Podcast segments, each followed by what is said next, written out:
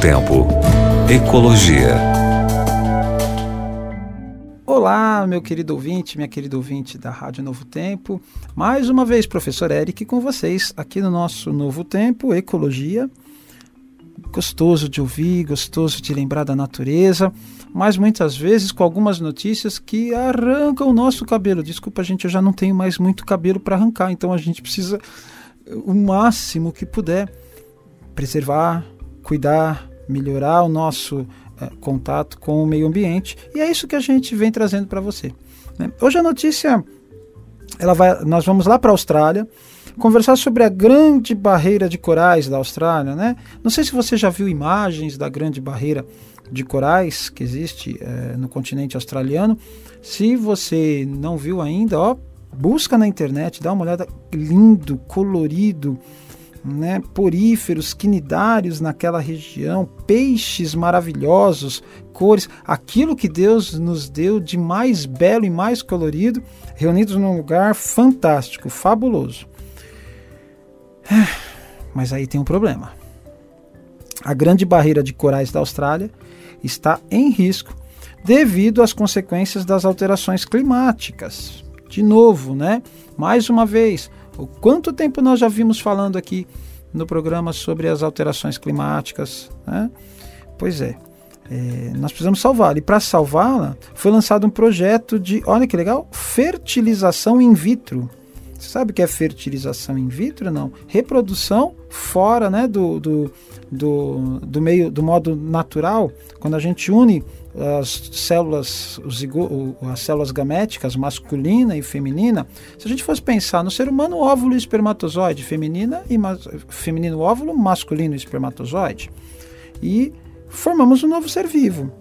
É, e aí colocamos no, no ambiente, pode, claro, precisamos de um local para o desenvolvimento. Bem, é, essa grande barreira de corais, né, que está lá na, na, ao largo da costa de Queensland, é considerada um dos pulmões do oceano. Aqui está a importância do projeto. É o lar de milhares de espécies essenciais para a saúde do planeta.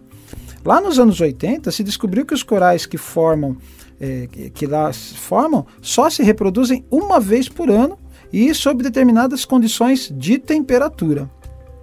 O biólogo e cientista marinho Peter Harrison, que passou uma vida inteira estudando em detalhes a capacidade regenerativa dos corais, explica como as altas temperaturas causam branqueamento dos corais.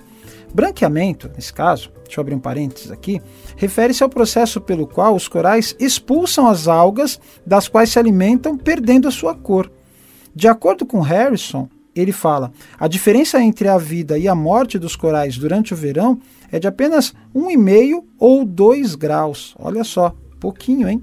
Se a água do mar exceder a temperatura máxima habitual, é, a que estão habitualmente ou a que estão habituados, então eles começam a se branquear. E se esse estresse continuar durante semanas e meses, os corais morrem porque ficam sem energia. Tendo descoberto que a recuperação natural dos corais não tem margem suficiente face às alterações climáticas, torna-se aí necessária a intervenção humana. E é por isso que Peter Harrison e sua equipe iniciaram um projeto de fertilização in vitro, o método consiste em recolher os óvulos e espermatozoides dos corais e concentrá-los em uma área delimitada para formar larvas. Depois, escolhem as áreas mais afetadas do recife e espalham as larvinhas para iniciar a reprodução. Para desenvolver o projeto em grande escala, a cooperação da comunidade é vital. Para isso, a Great Barriers Reef Foundation é, de Queensland, lá na Austrália, organização líder encarregada de proteger o Recife, está estudando como conseguir o maior impacto regenerativo com o menor custo. Sua diretora, Anna Marsden, decidiu envolver um dos setores mais ativos da área, os operadores turísticos que levam os visitantes às maravilhas marinhas e são os últimos guardiões desse ecossistema. 2020 teve um ano muito difícil para o turismo na Grande Barreira de Corais por causa da Covid, óbvio. Né? E ela diz: temos um exército maior de ambientalistas que foram treinados para participar do projeto.